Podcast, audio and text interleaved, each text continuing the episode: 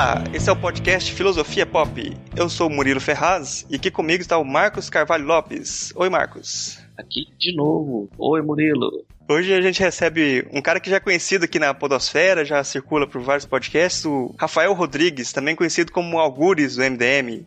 E aí, Rafael? Estamos aí. Eu aprendi nesse episódio que o Bob Dylan é o Sócrates da música.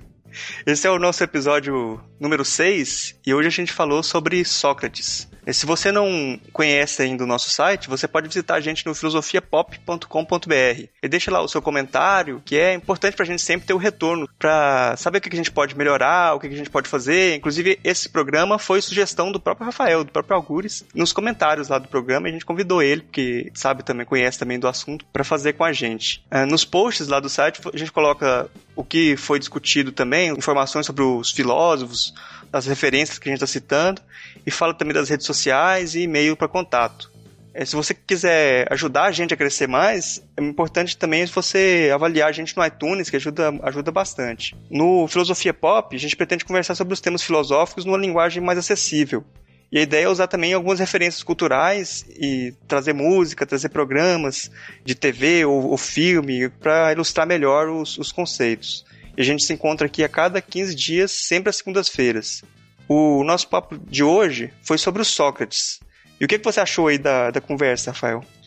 Eu achei muito legal. Uh, eu, na verdade, como eu comentei, eu, eu gosto do Sócrates, gosto do período grego que ele está inserido, mas eu não, não sou um especialista em Sócrates, né? Então é bem legal fazer esse tipo de, de papo. E além de, de, de falar algumas coisas sobre o que eu sei e aprender também, né? Sobre.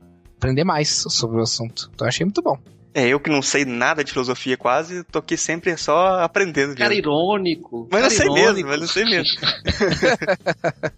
e, e você, Marcos, o que você achou dessa conversa?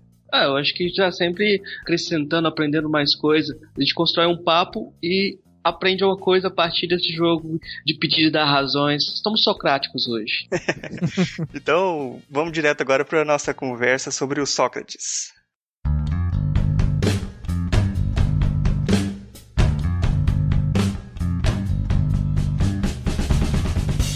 Hoje a gente recebe aqui o Rafael Rodrigues para conversar sobre o Sócrates.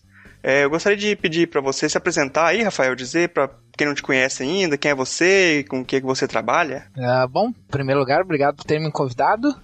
Eu sou Rafael, mas me, muita gente me conhece como Algures no, no, na internet, porque eu escrevo para alguns sites, um deles é o MDM, que é um site de, que escreve sobre quadrinhos eh, de uma forma mais bem-humorada. Se você não conhece o MDM, é melhor não conhecer. é, os caras lá são... É, que o, que o negócio lá é meio, meio, meio tenso. Ou então, se quer conhecer, eu espero que conheçam, mas não leiam os comentários, só isso. E eu também escrevo para outros sites, eu escrevo para site de divulgação científica e eu sou formado em filosofia e eu sou redator publicitário também. Essa é a minha apresentação básica. Bacana, ter uma presença do pessoal do MDM aqui é uma honra pra gente. A nossa conversa hoje vai ser sobre o Sócrates e eu começo perguntando pro Rafael quem foi o Sócrates. Ah, essa é a primeira pergunta que você tem que se fazer e ao mesmo tempo é a mais complicada, né? Porque, diferente dos outros filósofos que vieram depois do Sócrates, o... a, gente, a gente não sabe nada, vamos dizer, entre aspas, da boca do Sócrates, né? Tudo que a gente sabe sobre a pessoa Sócrates vem de relatos de terceiros, né? E como antigamente não existia muita, muito critério assim, como que a gente tem hoje sobre como é que tem que ser um texto científico, como é que tem que ser um texto histórico, como é que tem que ser um texto poético, como é que tem que ser uma biografia e tal, e como é que tem que ser um texto filosófico, enfim, é, é, é difícil dizer com certeza o quanto dessas, desses relatos correspondem à realidade, assim, são, são, são literais, né? Então, falar sobre quem era Sócrates é mais fácil falar sobre quem era Sócrates para quem escreveu sobre Sócrates do que propriamente sobre Sócrates, né? Essa que é.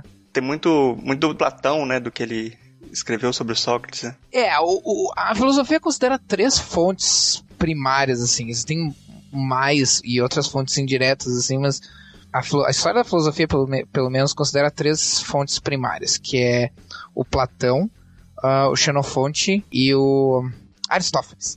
E três personalidades completamente diferentes e que conheceram o Sócrates em, em momentos completamente diferentes. Então, uh, existem várias coisas do pensamento de, do Sócrates que aparecem nessas três, né, nas obras desses três autores que muitas vezes se contradizem assim.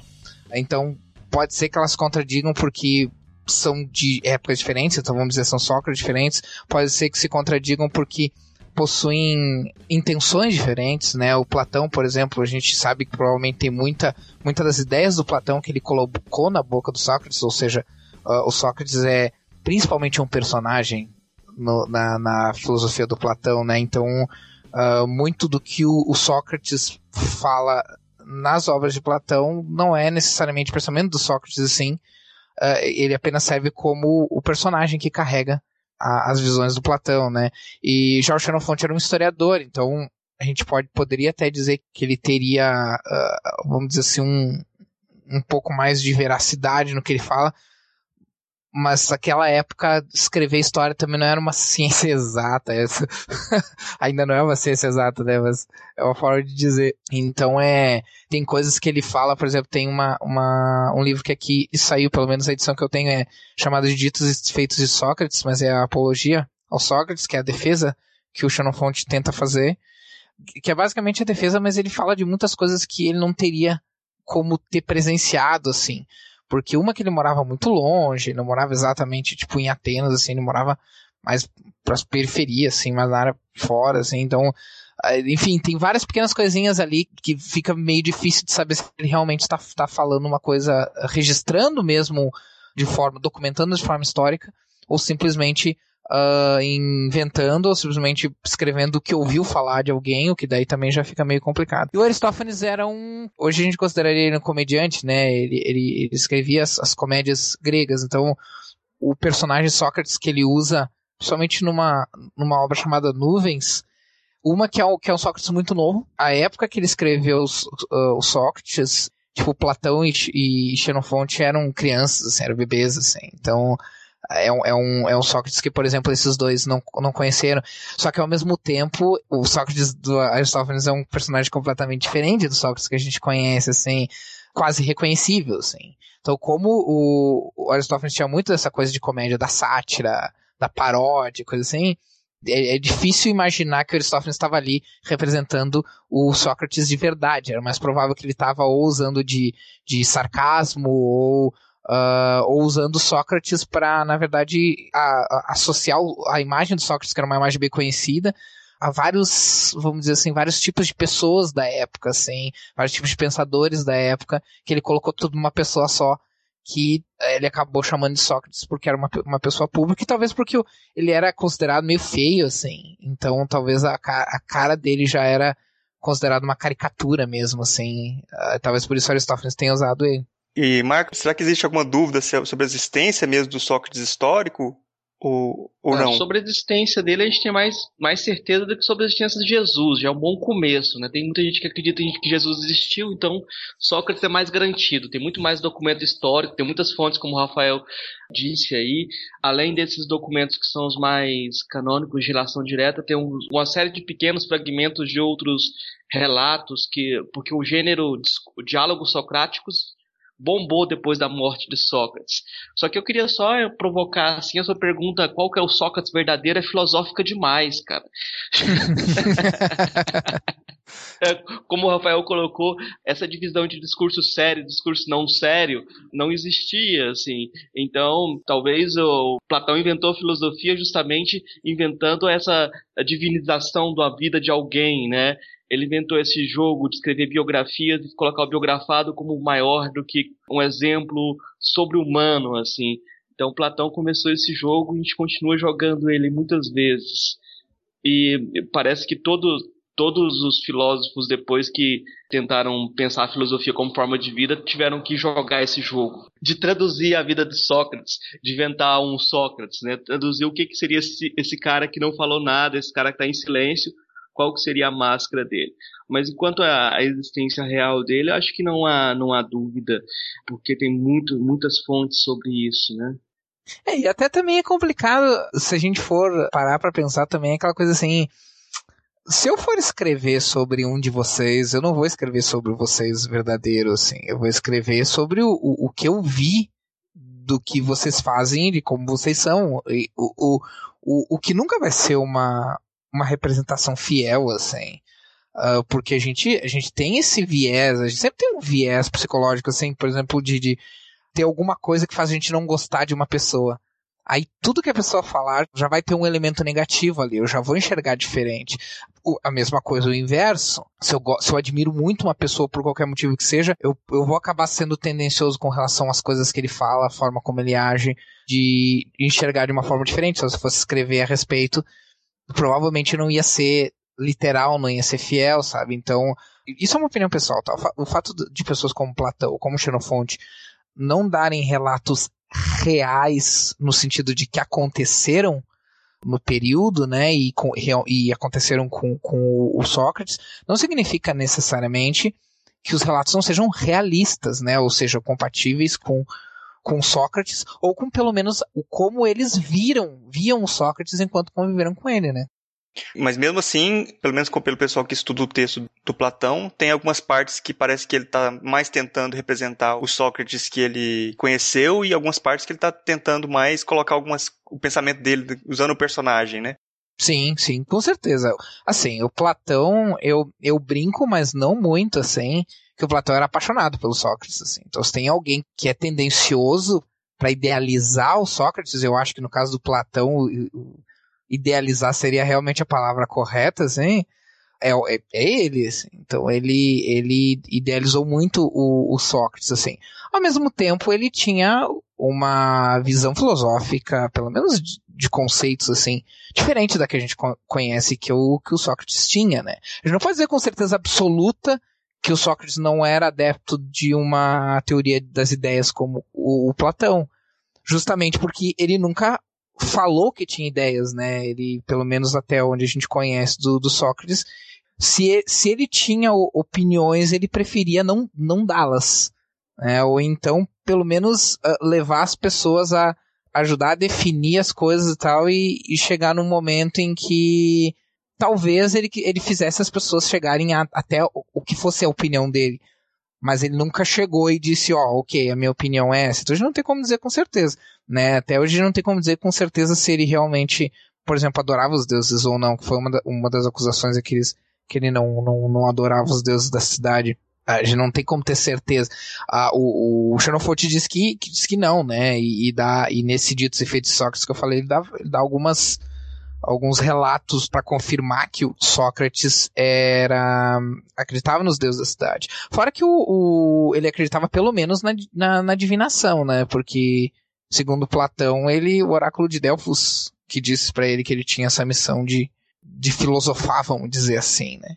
Missão dele de ser o chato da galera, né? Que chegava lá. É, não só de ser o chato, de ser o primeiro hipster. Isso é uma coisa que é muito interessante, porque ele era contra escrita, né, cara? Ah, é. É dito que ele era um cara que ele nunca deixou nada escrito, porque ele. Não, não é porque ele não queria escrever. Quer dizer, a gente pode argumentar que talvez ele não fosse, nem soubesse escrever, mas ah, independente disso, ele era meio que contra a escrita, assim, né? Ele meio que disse, oh meu Deus, as pessoas vão escrever, vão parar de, vão esquecer, não vão memorizar nada. E aí ele preferia, preferia falar. Então ele foi o primeiro hipster.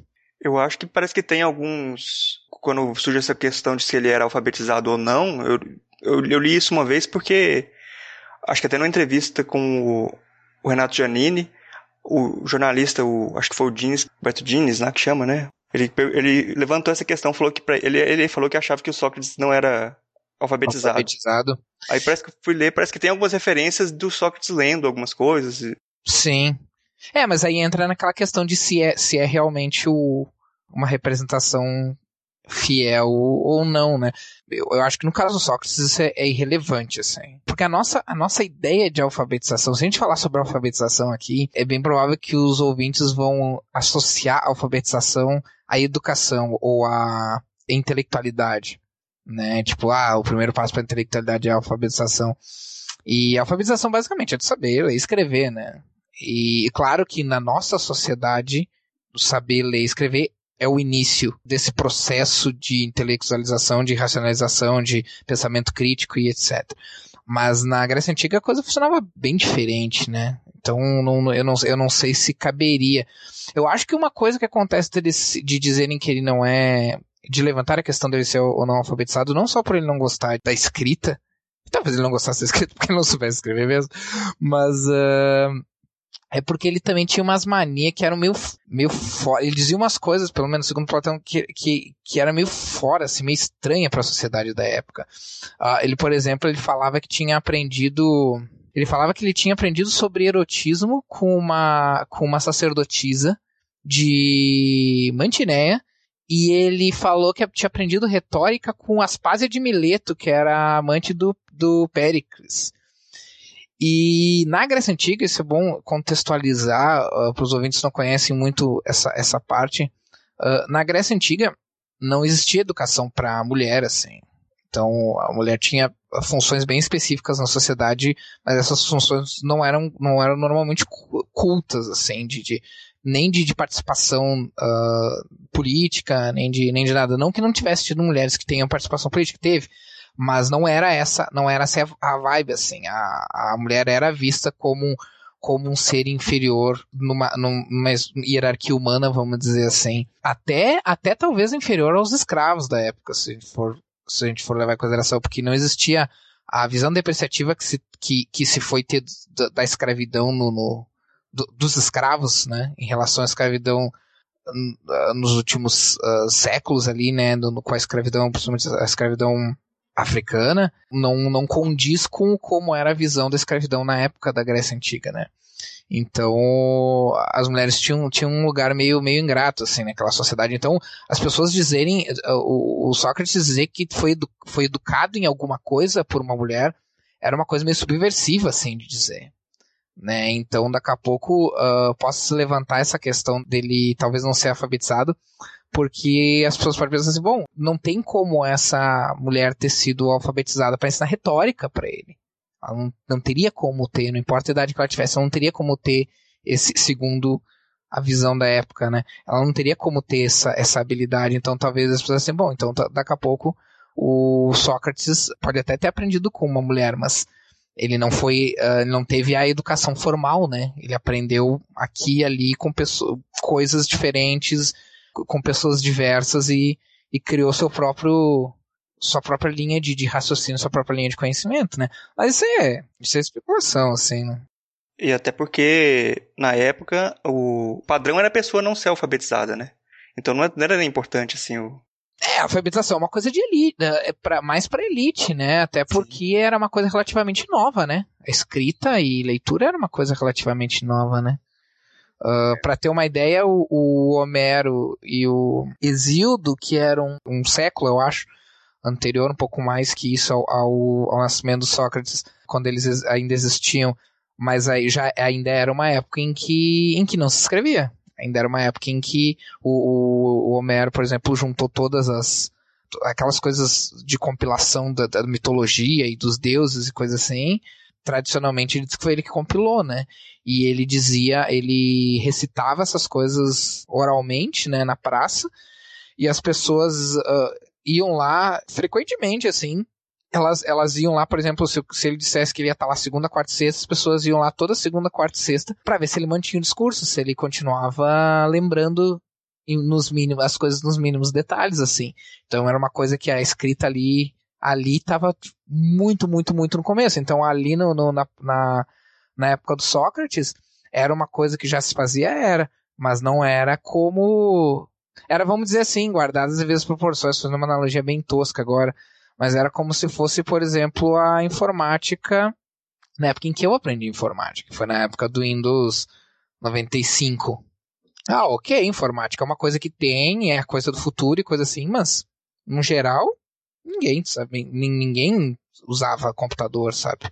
Hum. Não é mais ou menos por aí. É, eu acho que aí é, é a chave do, do, negócio. Você tem a democratização da escrita, isso dá possibilidade para surgir a forma de vida democrática, é, dá para possibilidade de surgir a própria filosofia, etc.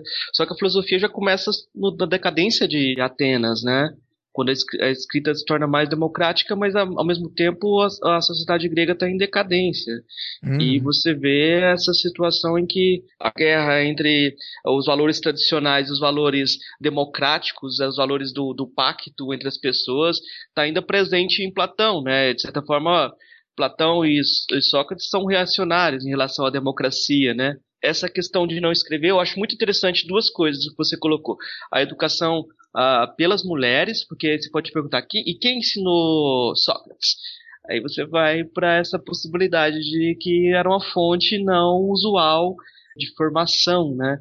Isso é uhum. é, eu acho muito interessante colocar isso, porque você desvia em, em relação ao que seria padrão lá na, na, na Grécia. A outra coisa interessante, assim, em relação à escrita, se o Sócrates escrevia ou não, tem relatos dele lendo, né, lendo textos. Tem um relato do Diógenes Laércio, que entregaram um texto para ele ler de Heráclito. Uhum. Ele falou, uhum. o que eu entendi, eu, eu, gostei. O que eu não entendi está muito profundo. Eu não, não, não, nem quero saber. É, e tem o relato do, do Platão quando é, ele estava esperando uh, para tomar cicuta lá, estava esperando a morte, né, para condenado à morte, e ele resolve escrever uns poemas, escreve um hino em homenagem a Apolo, escreve uns poemas, mas é interessante assim que ele relata que ele teve um sonho durante toda a vida e o sonho pedia para ele fazer poesia. Só que ele entendia que a poesia, fazer música, né? E a música que ele entendia, a melhor música de todas era a filosofia. Mas talvez ele tivesse errado, então perto da morte ele resolve fazer essa poesia vulgar, essa música vulgar, e faz uns, uns, um hino para Apolo e faz uns poemas do que ele lembrava do, das fábulas de Esopo, ou Esopo, eu sempre falo errado o nome do cara. Ah, eu, cara, como, como eu tô sempre lendo coisas em línguas diferentes, assim, eu nunca sei como pronunciar os caras, assim, tipo, esses nomes gregos principalmente, assim. Pois é. Se a gente começar a falar mimesis ou mimese, a gente promove, promove uma guerra. É, é, não, não, exatamente, assim, ó, já, já fala pros ouvintes, né, ó, não comentem corrigindo os nomes aí, galera, numa boa, tenham, tenham piedade da gente, por favor. Pois é. Aí o legal, assim, é que é, tinha que ter moral da história, né? Então, até o, o, Sócrates, na hora de fazer os poemas dele, ele tem que ter alguma coisa racionalizante, né?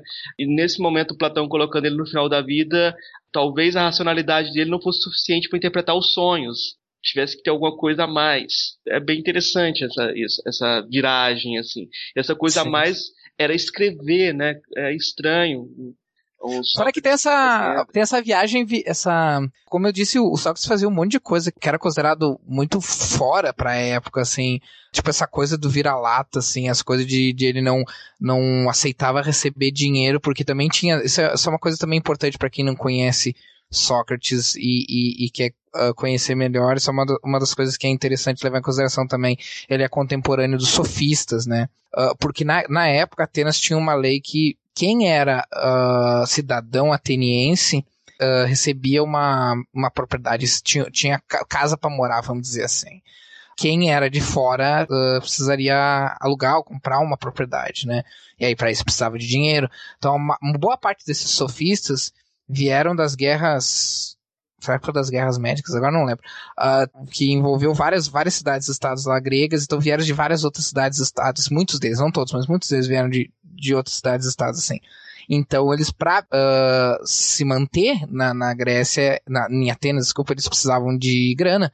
Então, eles passaram, como eram geralmente pessoas bem educadas, eles passaram a, a ensinar retórica, né? E tanto que o Protágoras é, é um dos grandes sofistas conhecidos, assim, a, que é atribuída a ele é aquela frase: o homem é a medida de todas as coisas, né?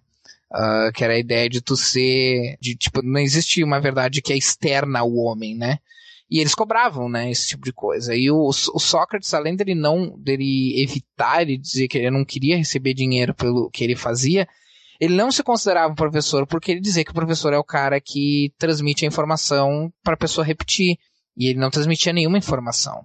Ele simplesmente uh, tentava fazer a pessoa pensar por si mesma e chegar a alguma conclusão, ou simplesmente não chegar a nenhuma. Mas o, o que quer que, que, que a pessoa chegasse era por ela mesma, assim. Pelo menos essa é a visão idealizada que nos veio de, de Sócrates, né?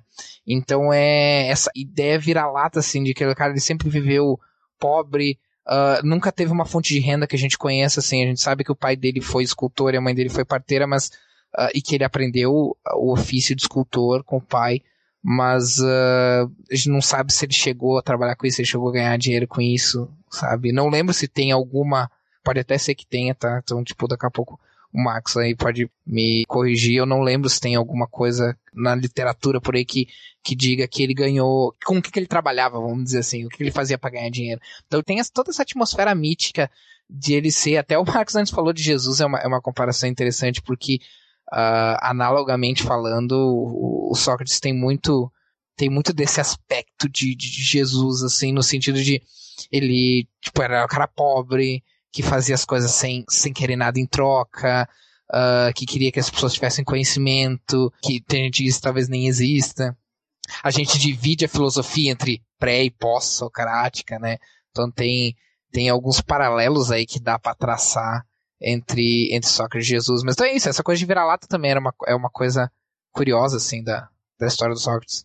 E, e nesses paralelos também dá para falar que tanto Sócrates como Jesus, eles não deixam nada escrito, ele, eles mesmos escrevendo, né? Os outros é que vão escrever sobre eles, né? Uhum. Fica uma, uma, coisa meio um mito mesmo, que não é Sim. ele que está escrevendo. É, o Nietzsche dizia que o único cristão de verdade era Jesus, né? Mas, uh, mas aí a gente já entra em outro, em outro filósofo. É. Mas, uh... Não, mas dá para falar assim, talvez que o único filósofo de verdade foi Sócrates. Os outros ficam copiando a máscara de Sócrates. A gente joga o mesmo jogo. Tem uma história assim que a, a fonte não é tão confiável. Diógenes Laércio, ele fala que atribui a Sócrates a ideia de que o pai dele era escultor e ele falava assim que não queria ficar preocupado com a vida, em, segundo Diógenes Laércio, Sócrates fala que não queria ficar a vida inteira cinzelando uma forma humana perfeita e nos preocupar com a vida humana, qual seria a melhor vida humana, né? Então uhum. isso de renegar a profissão do pai se levou ao extremo, né? Uh, a crítica que ele fazia a quem fazia aos trabalhos manuais, artesãos, era, era bem pesada, né? Nesse sentido, vai junto com o que o Rafael falou, não seguir a profissão do pai já era algo considerado estranho. E esse estranhamento, essa posição do Sócrates de sair do que é usual para a sociedade, é a possibilidade de criação dessa ideia de uma vida contemplativa, uma vida teórica, né? Você sai da sociedade, você se afasta do que é habitual para criticar os costumes. E aí vem aquela história de que o Sócrates tinha uma voz que falava com ele, uma voz que lhe indicava o que ele não deveria fazer. Isso é bem controverso. Eh, se essa voz era ele vai falar na defesa dele que era um daimon, o que correspondia à religião tradicional. Mas é, você pode imaginar isso como uma forma de individualismo, já que a, a definição dele de pensamento é a, o diálogo da alma com ela mesma. Então, você não precisava seguir os costumes, você podia dialogar consigo mesmo e chegar a alguma a verdade maior, né? Isso é uma hum. novidade total. E vale lembrar que apesar disso ele não rejeitava as atribuições sociais que lhe cabiam, né? Então ele não era muito interessado, por exemplo, na vida política da cidade, mas se houvesse atribuições legais que ele tivesse que, que fazer, ele fazia. Tanto que ele participou da Guerra de Peloponeso, né? Tanto que ele foi preso duas vezes, se eu não me engano. Uma vez foi quando ele foi condenado, né, no fim da vida, mas outra vez foi, se não me engano, 30 anos antes, quando ele estava junto com um monte de soldado e um monte de soldado, vários soldados morreram e ele e tinha vários que sobreviveram e ele preferiu trazer esses soldados de volta para que eles se mantivessem vivos, né? E aí o, o, o, governo não gostou muito disso, assim, e quis prender ele. Eu só não lembro exatamente, uh, eu não lembro exatamente qual que era a acusação e o que, o que, que era na época, assim, que ele deixou de fazer para poder, para poder trazer de volta para Atenas os, os soldados que estavam vivos, assim. Só que ele conseguiu sair alegando que ele preferia, preferiu trazer os vivos e manter eles vivos do que, do que continuar lá e não trazer ninguém. então daí ele, por causa disso, ele acabou sendo solto depois, assim. Então ele tinha essa coisa, assim, ele, ele se considerava, ele considerava que ele fazia um, vamos dizer assim, um serviço social, de uma certa maneira, assim, um, um serviço de utilidade pública não considerava só uma coisa tipo, ah, eu vou fazer isso e foda-se os outros, assim. É curioso isso, ele, ele via esse a filosofia, né, a ideia da filosofia, não só como uma tarefa individual importante para ele, mas como uma tarefa que tinha também uma extensão social, né? E tanto que ele, esse era um dos motivos provavelmente pelo qual ele não cobrava pelas coisas, né? Ele estava sempre onde tinha bastante gente e ele saía por aí perguntando para as pessoas, as pessoas vinham perguntar coisa para ele e ele e ele ficava instigando as pessoas e, e as pessoas estavam sempre em, ao redor dele e tal. Então ele era uma pessoa que via via isso como um, como um serviço social, né? Então ele nunca se, se isentou de responsabilidades sociais, mas ele se mantinha afastado, assim, não era o cara que ia lá e estava sempre ajudando a definir os rumos políticos de Atenas e tal. Dá para puxar também que você falou aí, como é que era o, o, método dele também, né? Que ele fazia basicamente sair perguntando pra galera. Sim, a gente. Primeiro, eu acho importante, rapidinho, antes de falar do método dele, falar uma coisa bem importante, que é o que, que o Sócrates fez com a filosofia em relação a, por exemplo, aos filósofos pré-socráticos, né? Qualquer, qualquer verdadeira contribuição para o Sócrates. O que o Sócrates fez de realmente interessante, ele fez, ah, vamos dizer assim, uma virada filosófica. O, o filósofo adora o termo virada, virada alguma coisa. Vai ter sempre, sempre tem nos, nos coisas. Então vou, então vou usar esse termo arbitrariamente. Ele fez tipo uma espécie de uh, virada filosófica, vamos dizer assim que é o que? Ele mudou duas coisas que são fundamentais na filosofia. Primeiro, o objeto de investigação filosófica, que os, os filósofos pré-socráticos eles eram guardados às vezes professores, eles eram o equivalente ao que, ao que os cientistas são hoje. Eles tentavam investigar a realidade, né? Como é que funcionavam as coisas, o que que era, o que que tinha, do que que era feito. Uh, o, o Sócrates subverteu isso, né? O objeto da investigação filosófica passou a ser, muita gente diz que passou a ser o homem. Eu discordaria um pouco dessa perspectiva, embora ela não esteja incorreta. Eu diria que a, o objeto de investigação do Sócrates passou a ser a, a definição epistemológica, vamos, vamos dizer assim. Passou a ser principalmente a definição dos termos. A relação entre linguagem e conhecimento é muito importante, Sócrates. E, e, a outra coisa fundamental da filosofia que ele, que ele subverteu, que ele fez a virada filosófica, é quanto à abordagem da investigação filosófica, que antes os, os pré-socráticos, eles tinham uma abordagem freestyle, né? Era tipo, ah, que, do que, que será que é feito o mundo? Ah, sei lá, velho. Tipo, a água evapora e vira vapor. Então, acho que as coisas são feitas de vapor, assim, sabe? Então, tipo, não tinha muito, muito critério. E o Sócrates, ele, a abordagem dele se tornou o, o que a gente passou a chamar de método socrático, né? Que é basicamente o, o uso da linguagem e o diálogo, né? E a, vamos dizer assim, a interação entre, porque não é só a questão de, da própria pessoa tirar suas próprias respostas, mas é a própria pessoa tirar suas próprias respostas através de uma interação entre duas ou mais pessoas que estão conversando ali, né? Então essa é uma, são duas coisas fundamentais assim que ele que ele subverteu e, e que não, não, não tinham sido criterizadas, vamos dizer assim, até então, né? Ele esqueceu completamente a investigação do, do que, que era feito o mundo, de coisas assim, ah, foda-se isso, eu quero saber o que, que é a justiça, quero saber o que é o bem, quero saber o que, que é que, que é a política, o que, que é as pessoas, o que, que é o, o que, que é bom, o que, que é ruim, é, essas coisas. É por isso também que se fala que ele, se, ele voltou a investigação para o homem, né? Porque todas essas coisas dizem respeito ao, à sociedade, né? Como o homem interage na sociedade. É, agora sim, acho que posso, a gente pode falar do, do socrático. Não sei se o Marx quer, quer puxar daí o, o método. Não, só porque essas coisas sempre estudam em alguma tradição, né? Então na tradição é, americana hoje em dia sempre falam, colocam o método socrático é o elencos. Tipo, o método é o jogo de perguntas e respostas curtas que Sócrates fazia. Sempre com essas questões, o que é, o que é, o que é. Mas uh, o que é ciência, no, no, o que é o conhecimento, né? O que é a virtude, etc. Mas uh, é interessante falar de que é jogo de perguntas e respostas curtas, porque aí você conversa com a pessoa e constrói uma outra uh, situação em que as, os falantes vão perceber as suas contradições. Não é o jogo do sofista de fazer um discurso longo uhum. e tentar convencer o outro daquilo que você está querendo, né? Então é isso é uma, diferença importante. Eu diria até assim que é importante, eu acho importante enfatizar a questão ética, sabe? Porque eu, uhum. já que eu, sou avesso à epistemologia, então eu falo assim, não, ele começou o jogo ético-político. Ah, tá certo. É, é, isso é muito importante que você fala, quando você fala da, do, do, que é e como isso tem uma base epistemológica, porque isso vai influenciar todo mundo na, na história da filosofia de fazer perguntas e achar que existe uma resposta, pressupor que existe uma resposta, né? Pressupor que existe um, um lugar final que quer chegar. Então, esse jogo é criação do Sócrates. Uh, Para a gente falar que é criação do Sócrates, eu acho que aí tem uma coisa interessante. Nós temos o, o depoimento do Aristóteles depois, que aí uhum. o Aristóteles faz uma separaçãozinha entre o que é de Sócrates e o que é de Platão. Então, uh, mesmo sendo uma fonte posterior, uh, ele serve para ajudar a separar um pouco o que é de Sócrates e o que é de Platão, né? É, bem, bem lembrado essa questão do Sócrates, hein? Porque ele, ele, tá, ele parece ter, ter, um, ter um interesse bem forte, assim, embora ele não se detenha muito em falar sobre Sócrates, ele parece ter um, um bom interesse, esse mesmo interesse que a gente está tendo aqui, de tentar separar o, o, o, personagem da, da pessoa real, né? Bom, tradicionalmente, pelo menos como eu aprendi na minha época, nem, nem faz tanto tempo assim, o método socrático, vamos dizer assim, era dividido em em duas etapas, né? A primeira é o que a gente chama de ironia, né? Que é uma pergunta, pessoa, no caso Sócrates, perguntava uh, pressupondo que ele não entendia o tema, se ele entendia ou não é, é, é irrelevante.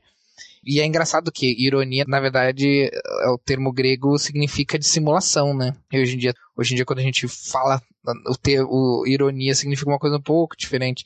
Mas é isso.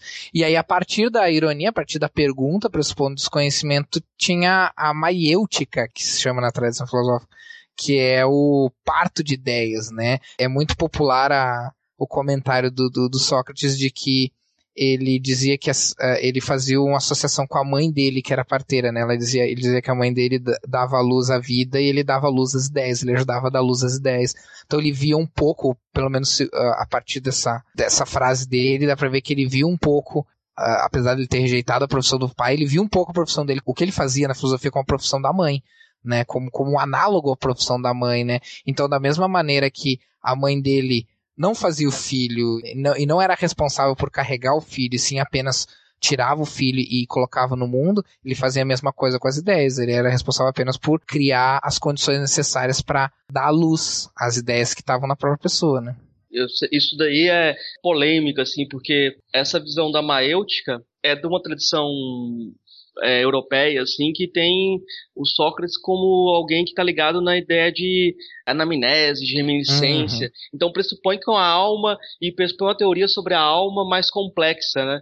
A maioria dos estudiosos de Sócrates hoje, os scholars, uh, rejeitam essa ideia da maêutica como sendo do Sócrates. Já uhum. acham que a, maêutica já é coisa do Platão, colocando uma teoria, pressupõe uma teoria, pressupõe que a alma tem a verdade, Sim. etc. Caga, cagando uma regra, né, pro Sócrates. Pois em é. outras palavras. É. Exatamente. Então, é, essa não atribuir nenhuma teoria ao Sócrates e deixar ele como o cara que só conversa se chegar a resposta nenhuma, né? É isso uhum. que o pessoal tenta fazer hoje. Mas é, isso é polêmico, é polêmico, não é só uhum. observação.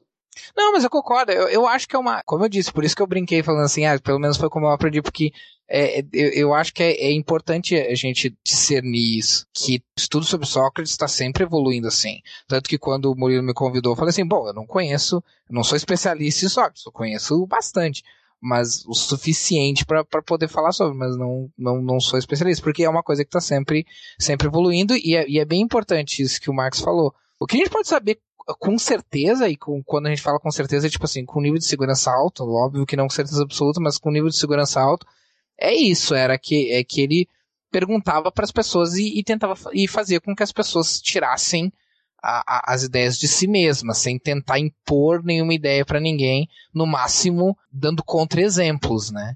E isso, é, isso é o que a gente pode dizer. Além disso, mais de coisas específicas, uh, tipo a maiêutica, por exemplo, a própria ideia da ironia já, é, já, já vai além disso, né?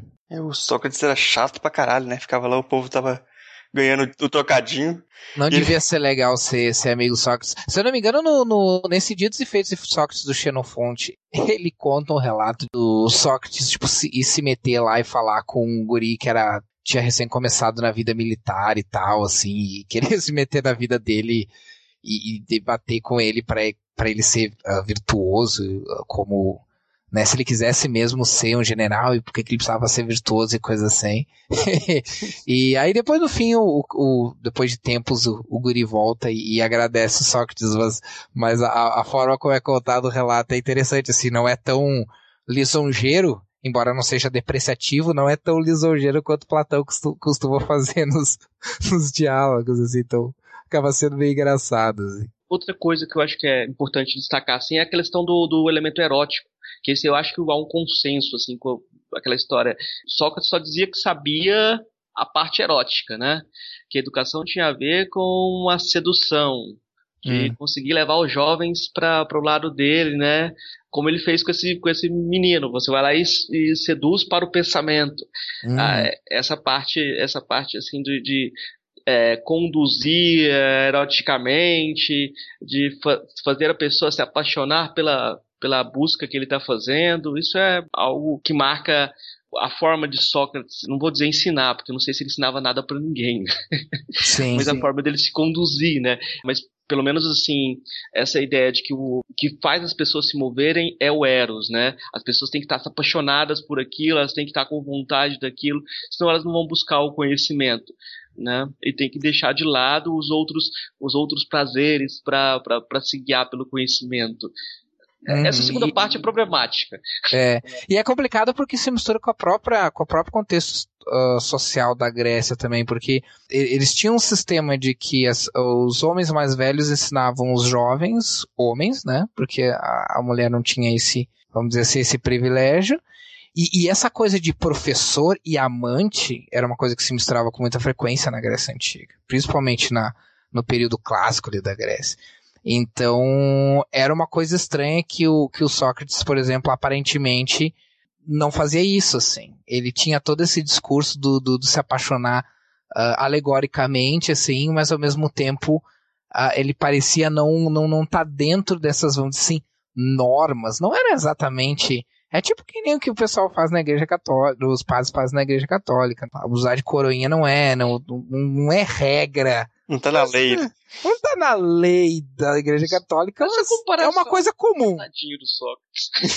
não, mas eu tô falando o inverso, na verdade. É brincadeira o negócio do, da igreja católica, tá? Ouvintes não vão ficar bolados aí, calma aí. Porque é um pouco contrário, como eu falei, essa coisa de professor e aluno se mostrava muito com amantes. Era uma coisa meio informal, assim, meio.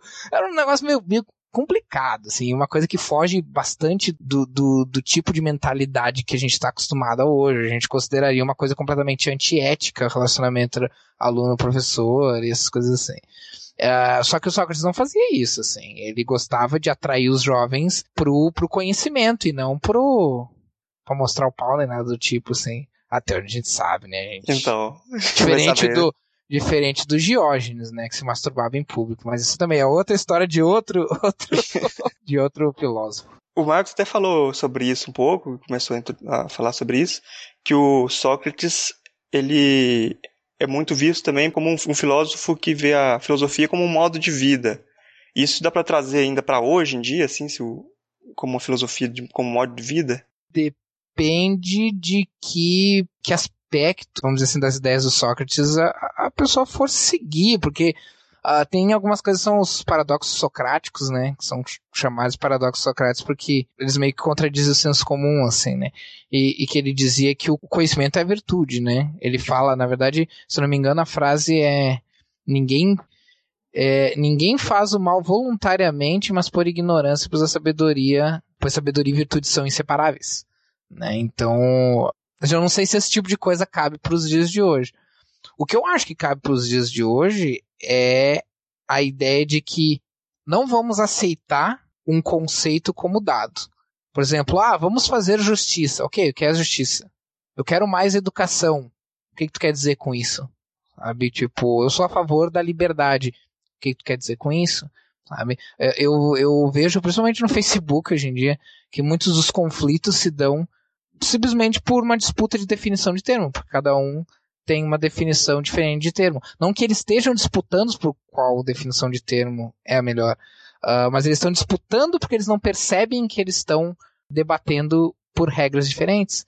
Uh, eu costumo falar muito isso com relação à ideologia política, assim. Se tu pegar, por exemplo, claro que grosso modo, né, mas pegar, por exemplo, esquerda e direita, um dos principais conceitos é o de liberdade. Ambos têm conceitos de liberdade.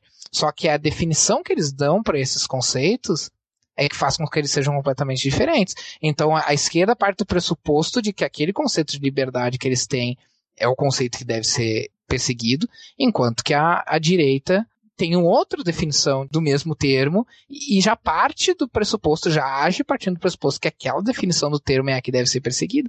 Então eu acho que essa coisa de ficar buscando tal, o que, que é. Eu não acho que o método do Sócrates seria, iria muito adiante, assim, porque se o cara for ficar, né, perguntando, perguntando, perguntando, até alguém tirar do, do, do fiofó um, uma definição meio complicado.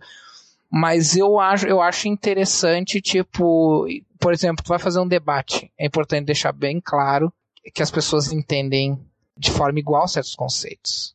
No sentido, tipo assim, elas têm a mesma definição para esses conceitos. Porque senão tu vai fazer debates com pessoas como se elas estivessem jogando um jogo, cada um, uma regra de um jogo diferente. Um tá jogando com a regra do futebol, outro tá jogando com a regra do vôlei.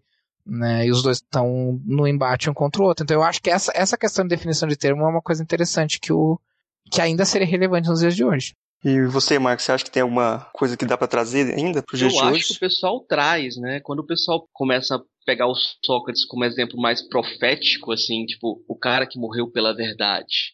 Aí o negócio se complica, né? Aí o negócio pode se misturar até com a perspectiva em que a teoria é deixada de lado e um aspecto meio de eu tenho que ser exemplo dos demais. Uhum. Até um aspecto crítica... religioso, né? De uma certa maneira. Sim, sim. Tipo, essa é a, é a, crítica principal do Nietzsche à filosofia. Todo mundo quer seguir Sócrates e ser exemplo para todo mundo, né? Hum. Cada filósofo quer cagar a regra para a humanidade em geral, colocando seu modo de vida como exemplar. Isso, e não, não, por acaso Nietzsche era apaixonado por Sócrates, e a, a, avaliação do Nietzsche do Sócrates é totalmente ambígua. Às vezes ele fala, no começo da carreira, ele fala muito bem do Sócrates, depois ele dá uma virada e começa a atacar Sócrates de uma forma muito violenta, o que só indica que ele era mais apaixonado ainda, né? Você pode pegar filósofos contemporâneos como o Foucault, o Foucault fez no final da vida fez um trabalho todo sobre Sócrates, destacando como Sócrates mostrava o cuidado de si, que a pessoa tem que cuidar de si mesma, a ideia de Sócrates de paresia, de dizer sempre a, a verdade, da coragem da fala franca, né? Contemporaneamente tem um filósofo norte-americano, afro afro-americano, o Cornel West, que ele destaca esses dois aspectos. Ele acha que é, é mais do que nunca é necessário ter a coragem de dizer a verdade e ter essa, essa, esse cuidado de si mesmo. O problema é quando você assume essa postura é que você vira um profeta, né? O Cornel uhum. West assume essa posição, né? E para ele é, isso é necessário. Talvez na condição de, de líder do movimento negro, isso seja uma necessidade para quem nasceu dentro da, das comunidades afro-americanas, onde a igreja faz parte da sociedade uh, de uma forma muito importante das comunidades. Ele também é teólogo, né? Isso seja algo extremamente necessário. Para ele imitar Jesus não é um problema. Então imitar Sócrates também não é um problema. Então assumir a condição de profeta, beleza. Para filósofos profissionais, isso, para quem está na academia, essa ideia de filosofia como modo de vida não funciona, porque quem tá na academia geralmente nem, nem filosofia faz. é, não, não. Se tu tá na academia, tu não faz filosofia, né? Tu tem que se adequar ao.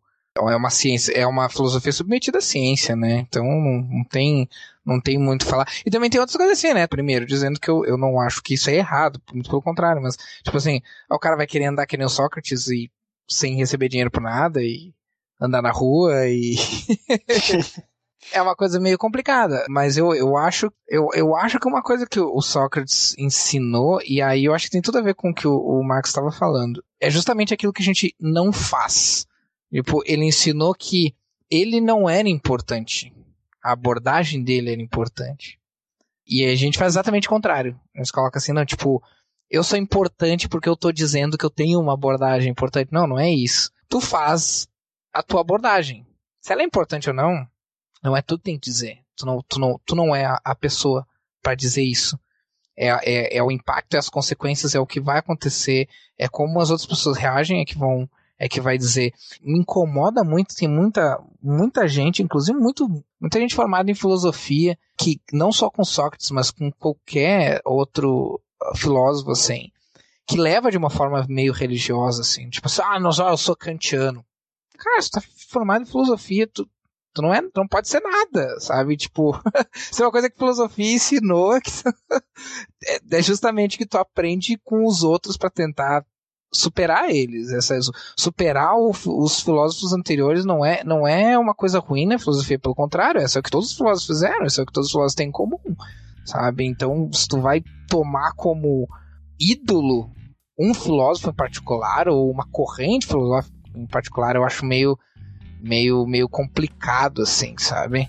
Mas é uma opinião pessoal também, é porque eu não consigo ver nenhum filósofo com quem eu com que eu concordaria 100%. Assim. Mas eu acho que aí, se for pra tomar um como opinião pessoal, é melhor tomar Sócrates, que ele não escreveu nada.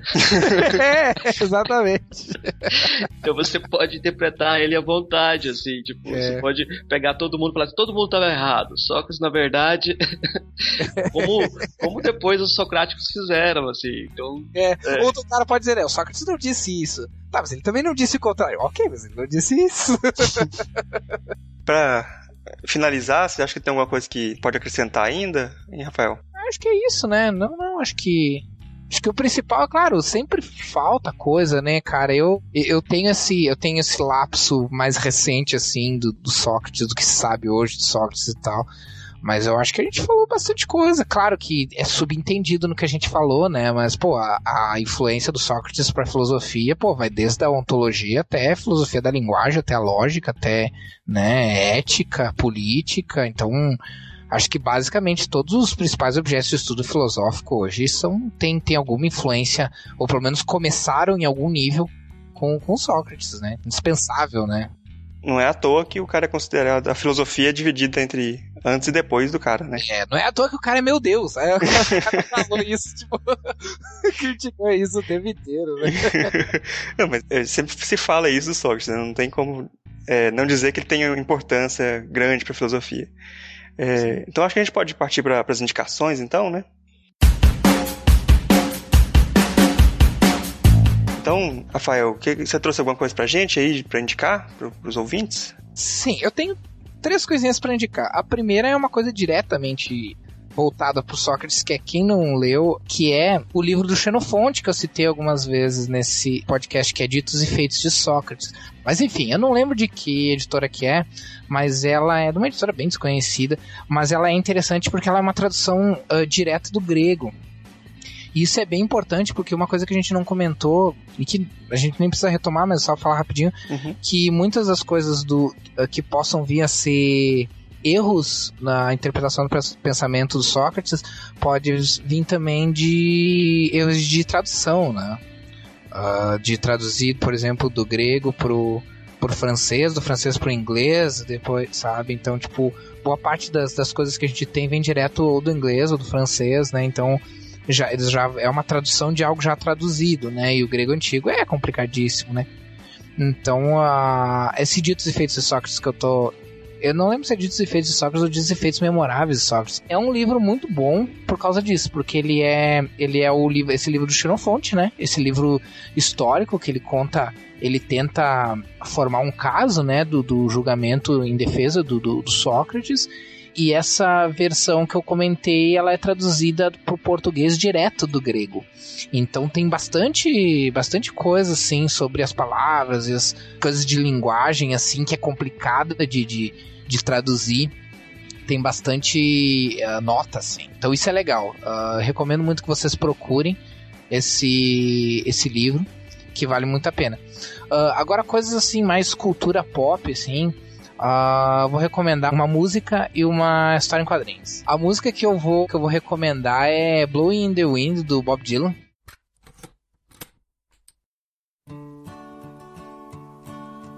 How many roads must a man walk down before you call him a man? How many seas must the white dove sail? Before she sleeps in the sand. Isn't how que ela é basicamente toda feita a partir de perguntas, né? Ela pergunta tipo quantos passos tem que dar e quantos não sei o que, não sei o que. Claro que o método não é exatamente o mesmo do método socrático. Então a música é basicamente só perguntas, né? Como o Sócrates é basicamente só perguntas, então Vale, é uma música muito boa também. Recomendo a versão da uh, uh, John Baez, porque quem conhece Bob Dylan sabe que ele escrevia muito bem, mas. então, a harmônica não é muito legal, não. então, tipo, a letra é fantástica, mas se vocês forem procurar, não conhecerem e quiserem procurar uma versão, procurem a versão da Joan Baez, que é uma versão que é basicamente o Bob Dylan feminino, assim, da época. Então, que é bem legal. E por último, mas não menos importante, para terminar rapidinho as minhas dicas aqui. Eu sou muito fã de quadrinhos, né? Eu escrevo para um site de quadrinhos. Então, tem um personagem chamado Mons do Pântano, que tem uma, um arco de história chamado Gótico Americano, que por coincidência saiu agora. A Panini publicou quatro volumes da saga do Monstro do Pântano, que tem essa história. São quatro livros e é tipo 20, 20, 30 reais cada, cada um deles. Uh, agora tá no livro 4, eu acho que vai até o livro 6, mas até o livro 4 já tem, já tem todo essa, essa, esse arco aí do gótico americano. Que é basicamente o personagem Humanos do Pântano uh, viajando pelos Estados Unidos para conhecer a natureza do mal. E a última, a, a, última edição é basicamente o que seria o mal da história, que na verdade é, vamos supor, umas as trevas antigas que vêm de antes da, da criação, que estão ameaçando destruir toda a realidade é uma espécie de coisa sem forma, viva, que não sabe o seu verdadeiro propósito na realidade, assim. Então ele fica perguntando, ele começa perguntando o que, que ele é. Isso tudo acontece numa batalha no inferno e tal, enfim, né? História de terror e história de, de, quadrinhos e tal, mas uh, tudo, tudo, acontece no inferno com vários tipos de personagem. Então cada, ele, cada personagem que tenta atacar ele, ele, ele engloba na, vamos dizer assim, na escuridão que é ele o personagem pergunta alguma coisa, daí ele pergunta o que, que eu sou, daí o primeiro personagem fala, ah, você é o mal, não sei o que, não sei o que. Aí ele fala, tá, ok, mas essa resposta não é o suficiente para mim. E daí ele pega e joga o cara de, de volta, assim, o cara tá tudo fodido e não consegue fazer mais nada.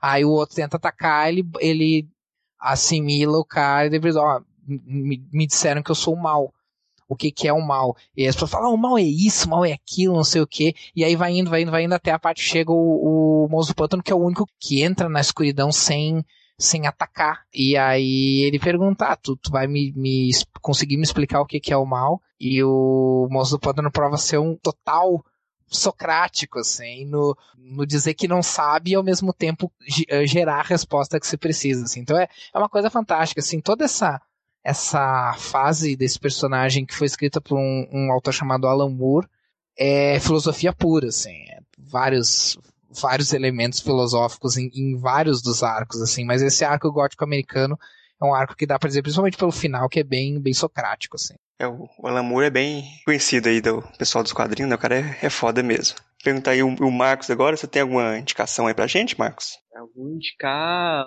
uma indicação canônica quase, que é o filme do Rossellini, Sócrates. Você vai encontrar ele facilmente. É, o Rossellini tem vários filmes sobre filósofos, então ele tentou fazer filmes sobre Sócrates, Agostinho, etc. Então acho que vale a pena dar uma olhada nesse filme do, do Sócrates. Agora uma coisa que eu acho legal, um livro que eu acho legal, é, chama Vidas Investigadas do James Miller. Acabou de sair em português. Eu gosto muito dessa pegada de aproximar filosofia e biografia. E esse livro não trata só de Sócrates, mas trata de Sócrates, Platão, etc. Chega até Nietzsche. Então, acho que é uma coisa interessante você ter a biografia de vários filósofos. Acho que é uma boa referência. Agora, se for para colocar um quadrinho aí que eu acho bacana, o Epícoro, do Sana Conrad, eu acho, né? O Epicuro uhum. sábio, que aí uhum. lá, lá o Epicuro vai ser um daqueles que vão disputar a herança do Sócrates, né? Então o Sócrates aparece como um personagem chato lá na história. Então, é... então não, não é referência direta, mas vai ser nessa disputa sobre o legado de Sócrates também, né? Fica essas as dicas de hoje. Música, uh, já colocou o Bob Dylan, Bob Dylan ensinou o pessoal a fazer perguntas socráticas, então vai ter muita gente é, que imitar ele. Uhum. Então a gente tá. Tá, não, peraí, desculpa, Murilo. Então quer dizer que o Bob Dylan é o Sócrates da música? Então, a gente termina pois com é. essa, né? Eu não vou nem responder isso, você já. Eu acho que nesse, nessa história aí, quem colocou o rock para ter uma implicação filosófica existencial foi o Bob Dylan, né? Ele fez os Beatles sem encontro com o Bob uhum. Dylan, eles não seriam os Beatles, né? Que a gente conhece. Uhum. Então, essa virada existencial do, do é, é, o Bob Dylan. Eu acho que o Bob Dylan, na medida em que ele cria um personagem, ele não está preocupado também em dizer a verdade literal, mas fazer as pessoas se questionarem. Quem vai dizer melhor isso, melhor do que eu, vai ser o Daniel Lins, que é um filósofo brasileiro que está escrevendo um livro sobre o Bob Dylan que vai sair em breve, cara. Eu estou ah, ansioso massa. por esse livro. O Daniel Lins está agora, em, eu fiquei sabendo que ele está na França, que ele foi atrás do, do Bob Dylan, que o Bob Dylan está fazendo um show lá, e ele vai levar em conta todo, todos os aspectos que o Bob Dylan tem de aproximar o, o a vida dele do, do circo, né? De acampar, de morar nos lugares onde ele vai fazer shows, de toda a estrutura diferente, é, de tentar vender a vida dele também, né? Hum. É, é, uma forma de vida que tem ali, né? Então, ele é profeta massa, também. Estamos chegando aqui no final do programa. Eu queria dizer que foi um prazer muito grande receber o Rafael aqui, o Algures, né, que é uma, já, uma figurinha já carimbada aí de vários podcasts que ele, que ele vai, né? Eu apareço onde me chamaram, eu sabendo ou não sobre o assunto. eu também. E o espaço aqui tá, tá sempre aberto, se você quiser tratar de outros assuntos também filosóficos aqui que você quiser, a gente tá sempre ah, recebendo. Sempre aberto. Se quiserem me chamar para falar sobre o Círculo de Viena, sobre o Hegel, ou sobre filosofia da mente e filosofia da ciência, nós estamos aí. Beleza. É, se você quiser, quiser divulgar também seu trabalho, deixar os contatos aí, fica à vontade aí para falar. Quem quiser, quem quiser acessar o Melhores do Mundo para não se informar sobre quadrinhos, filmes e séries, pode acessar melhoresdomundo.net. Quem quiser ler sobre divulgação científica, em geral sobre astronomia, mas mas eu escrevo lá sobre outras coisas, pode ir no astropt.org, uh, não tem nada a ver com o site, com o Partido dos Trabalhadores, é um blog de divulgação científica de Portugal, uh, do qual participo. Eu normalmente escrevo coisas sobre uh, neurociência, biologia, filosofia da ciência, mas eu escrevo só um pouco sobre de tudo lá. Então é astropt.org, também quadrinhos de terror para para Dynamo Studios, mais ou menos uma vez por semana, uma vez a cada 15 dias, depende de eu, de eu conseguir cumprir, quando eu cubro o prazo ou não. Então é dinamo.art.br, quem gosta de quadrinhos de terror, vai ter lá, cada semana vai ter uma dica de quadrinho uh, legal, ou vai ter alguma coisa sobre a história de quadrinhos de terror nos Estados Unidos, no Brasil, blá blá blá uh, e, e, e, N coisas assim. E por último, mas não menos importante, eu já vou parar com as minhas indicações. Claro, carro, carro, com o meu jabá. uh, meu último jabá é que eu também escrevo quadrinhos. E eu tenho uma HQ digital que saiu ano passado e que ainda está em desenvolvimento, são em oito partes. Já está na quinta parte, a sexta está para sair, chamada Dias Ire, que de uma certa forma lida, lida bastante com filosofia. In, indiretamente, não fiz isso conscientemente, mas é meio que inevitável, assim. Dei uma procurada no site maisgibis.com.br. Uh, ela, ela, é vendida, cada edição é vendida a R$ 2,90. Não é, é mais barato que hoje em dia que transporte público, né? Uhum. E, mas ela é digital, né? Ela não é impressa. Só para vocês saberem. E era isso. Muito obrigado por terem me convidado. Gostei muito do papo. É isso. E de quadrinhos e filosofia a gente vai falar quando mesmo? Pô, quadrinhos e filosofia ia ser legal, cara. Tem um quadrinho chamado Quilombo de Orunhaê, que, embora não seja sobre filosofia, ele fala sobre várias coisas de filosofia, assim, explica vários, várias coisas básicas sobre filosofia, bem, bem legal, assim. Ah. Vale a pena fazer um, um tema assim, viu? Tem os filósofos em ação também, que é o. Ah, verdade. Também. Dá pra. Dá pra... vocês estão queimando pauta aí, vamos deixar é. pro próximo não, programa, não, galera. É só pra, pra esquentar, rapaz. A gente tá vendendo. É, muito obrigado aí pela sua presença. Nossa, foi, foi ótimo, foi muito bom conversar aqui, foi muito bom conhecer também você que eu só ouvia lá no MDM, né? Podcast é, ele fica falando pra galera ficar com medo aí de visitar, não vai se informar, mas é um podcast muito bom. Só não, não vão lá comentar na área de comentários, que é que não é não, muito não, saudável. Nem leiam, nem leiam os comentários. Quiserem vão lá, ouçam o podcast, leiam os posts, beleza. Mas nem, nem leiam os comentários, senão o cérebro de vocês vai derreter. Então, obrigado pessoal aí, até, até a próxima. The answer is blowing in the wind. How many years can a mountain exist? before it's washed to the sea. How many years must some people exist before they're allowed to be free?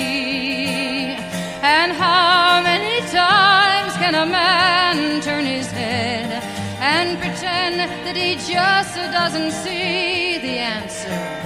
The answer, my friend is blowing in the wind.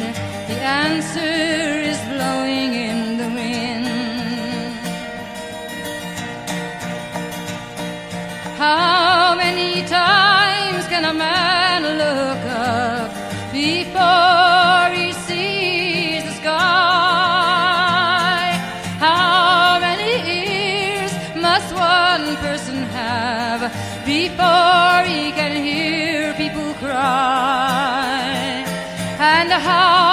deaths will it take till he knows that too many people have died? The answer, my friends, is blowing in the wind. The answer is blowing in the wind. Oh, the answer, my friends, is blowing in the wind. The answer is blowing in the wind.